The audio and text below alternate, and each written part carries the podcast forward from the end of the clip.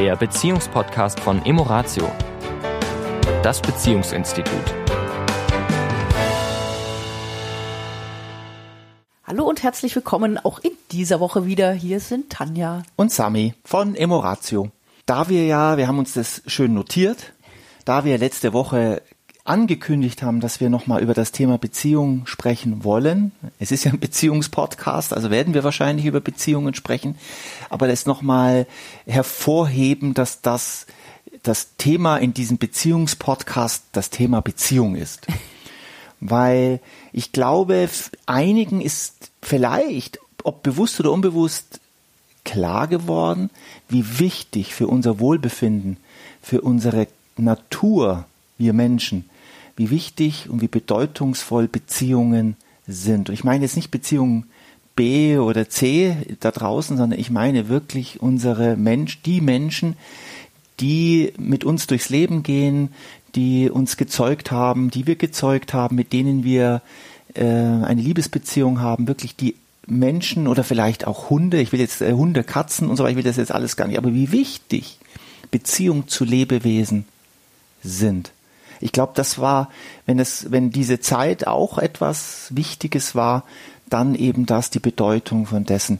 Weil wir ja immer gesagt haben, ähm, das erleben wir ja oft, auch diese Woche wieder im Coaching, ähm, dass wir doch Paare haben, die sich unglaublich viel Energie in die Arbeit, unglaublich viel Energie in die Kindererziehung, unglaublich viel Energie in ihr Hobby nur die Beziehung zum Partner ist wie, als wäre sie selbstverständlich. Also wie, als würde sie. Der ist der oder die sie ist ja da. Ist da. Ja. Das ist ja, ja normal. Ja. Selbst diese Selbstverständlichkeit. Ja. Na, und durch diese Zeit, die wir gerade jetzt so immer noch erleben, äh, hat sich ja gerade durch den Lockdown, jetzt lockert sich ja alles wieder, äh, wie, wie das plötzlich ist. Also ich sag mal, gerade für, für Menschen, die ähm, also es gibt ja dieses Zweierlei. Zum einen eben die Singles, mhm. die tatsächlich dazu verdonnert waren, jetzt wirklich allein zu sein über einen längeren Zeitraum ja. und nur virtuell ja. mit eben Familie, Freunden und so weiter zu kommunizieren. Also das als eine echte Herausforderung. Ja. Also auch mit, mit wirklich. Da habe ich wirklich ganz viel Mitgefühl mit ja. diesen Menschen, die das alles, diese Anfangszeit über Wochen alleine verbracht haben. Und auf der anderen Seite die Menschen, die plötzlich dazu verdonnert waren, ganz eng in Beziehung zu sein. Ja. ja also nehmen wir mal das andere Extrem. Mhm. Größere Familie, engerer Raum. Mhm. Ja, die jetzt dazu verdonnert waren, permanent sozusagen aufeinander zu hocken und kaum äh, wirklich Distanz zu wahren. Und wie, wie, wie wichtig eben, wie du sagst, auf der einen Seite diese zwischenmenschlich, also diese Balance, dass es wieder um diese Ambivalenz geht zwischen wir brauchen wie ein Lebenselixier als Menschen die Beziehung zu anderen Menschen und zwar wirklich physisch, nicht nur durch einen Bildschirm, ja, ja sondern wie als würde der Energiekörper ja. des Gegenüber uns ja auch nähren. Ja.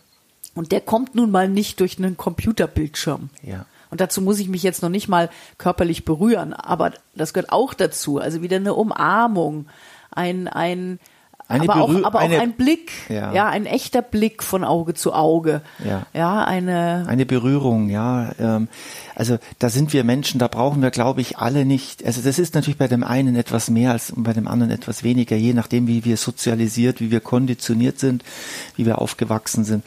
Aber was du gerade sehr, sehr schön beschrieben hast, es ist tatsächlich wie als wäre, würden wir Energieaustausch mhm. betreiben. Es ist im Raum sein, miteinander sein und zwar auch so, sogar hin und wieder äh, geistig verbunden sein. Das ist ja das, was oft in Beziehungen manchmal verloren geht. Da sind zwar zwei Menschen in einem Raum, aber sie sind energetisch nicht zusammen. Mhm. Das heißt, sie sind überhaupt nicht miteinander verbunden.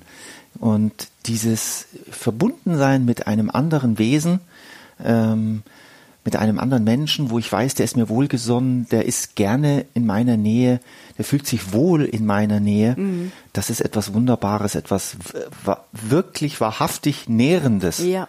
Ja, also es kann man wirklich mit dieser physischen Nahrung, mhm. kann man das gleichsetzen. Und ja, wenn komme ich nochmal zurück auf diese Anfangszeit, wenn ich gerade an ältere Menschen vielleicht denke, die diese Nähe eben auch brauchen, genauso wie wir sie mhm. als Kinder brauchen, brauchen wir mhm. sie, wenn wir älter sind da, ähm, da fühle ich schon Mitgefühl, ja, das äh, ist nicht ohne. Ja, ja, absolut. Ich muss ganz kurz noch an mhm. eine Zeit erinnern. Äh, ich, kann, ich kann das zwar nicht ganz nachvollziehen, aber offensichtlich ist es so. Es gab mal eine Zeit vor 20 Jahren oder so, da gab es die, äh, in, die kamen aus Japan, die hießen Takamochi oder Takamachi, keine äh, Ahnung. Ja, ich weiß, was du meinst, so kleine äh, das, Figuren, die man pflegen musste, sonst ja, sind die irgendwie kaputt gegangen. Ja, genau. Sowas. Ja, Yama, Yamagotchi? Yamagotchi irgendwie vielleicht. So. Also die in Japan ältere Damen, die haben mal äh, äh, haben einfach mal gepiept, dann hieß es, äh, ich hab dich lieb, oder es haben mal gepiepst, äh, lass uns einen Kaffee trinken, oder haben ich Und weiß, gejammert, ich hab Durst, du musst mir mal wieder irgendwie was zu trinken geben. Einfach, dass diese älteren Menschen jemanden haben, eine Bezugs, ja Person kann ich gar nicht mhm. sagen, ja. Und äh, das hat mich damals, weiß ich schon, damals sehr traurig gemacht, dass mhm. es sowas braucht ja, dass wir es nicht schaffen mit Menschen, dass wir es keine Gemeinschaften herstellen mhm. können.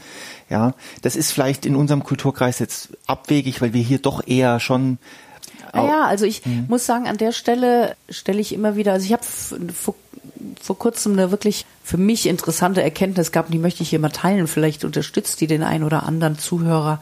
Ich glaube, dass die Pflege von Beziehungen also auch Freundschaften zum Beispiel, Freundschaften, Partnerschaften.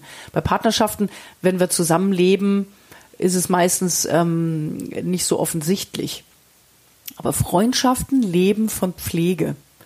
Und Freundschaften entstehen durch Proaktivität. Also ich habe festgestellt, dass viele Menschen glauben, ähm, dass andere Menschen an ihnen nicht interessiert wären. Und wenn andere Menschen sozusagen nicht auf sie zukommen und sagen, hey, willst du mein Freund oder meine Freundin sein, ja. dass sie uninteressant wären. Mhm. Das Problem an der Geschichte, das denkt sozusagen jeder. Mhm. Sodass keiner auf den anderen zugeht, weil er ja denkt, ja, wenn der andere nicht kommt, bin ich ja uninteressant. Mhm. Und das ist ein absolut fataler Trugschluss und führt dazu, dass wir oft oder dass es viele Menschen gibt, die einfach zu wenig Freunde haben. Und es macht manchmal Sinn, auf andere Menschen zuzugehen, wenn man jemanden trifft, irgendwo beim Sport oder wo es auch immer ist, wo man sagt, Mensch, irgendwie ist derjenige mir sympathisch. Mhm. Und zwar geht es auch eben Frau zu Frau, Mann zu Mann. Mhm. Ja, also geht mhm. es mal gar nicht, ich suche einen Partner oder so, mhm. ja. Mhm. Da wird es natürlich, ist noch ein bisschen eine andere, andere Hausnummer. Aber ich treffe jemanden, den ich sympathisch finde und denke, Mensch, eigentlich würde ich mit, mit der Frau oder mit dem Mann gern mal ja, einen Kaffee trinken gehen oder ich mal so mich außerhalb des Sports treffen. Und dann mal wirklich den Schritt zu wagen und zu sagen, Mensch, irgendwie, du bist mir total sympathisch. Weiß nicht, wie dein Zeitrahmen ist, aber wenn du Lust hättest, würde mich gern mit dir einfach mal auf einen, auf einen Kaffee treffen oder einfach mal außerhalb. Also ich habe die Erfahrung gemacht, wenn ich das gemacht habe und ich mache das, und da bricht mir auch kein Zacken aus der Krone, dass ich da noch nie eine Abfuhr gekriegt habe. Mhm. Sondern in der Regel sogar Überraschung. Was? Echt? Du willst du mir, dich mit mir so treffen? Mhm. Ich immer denke, ja, warum nicht? Mhm. Na?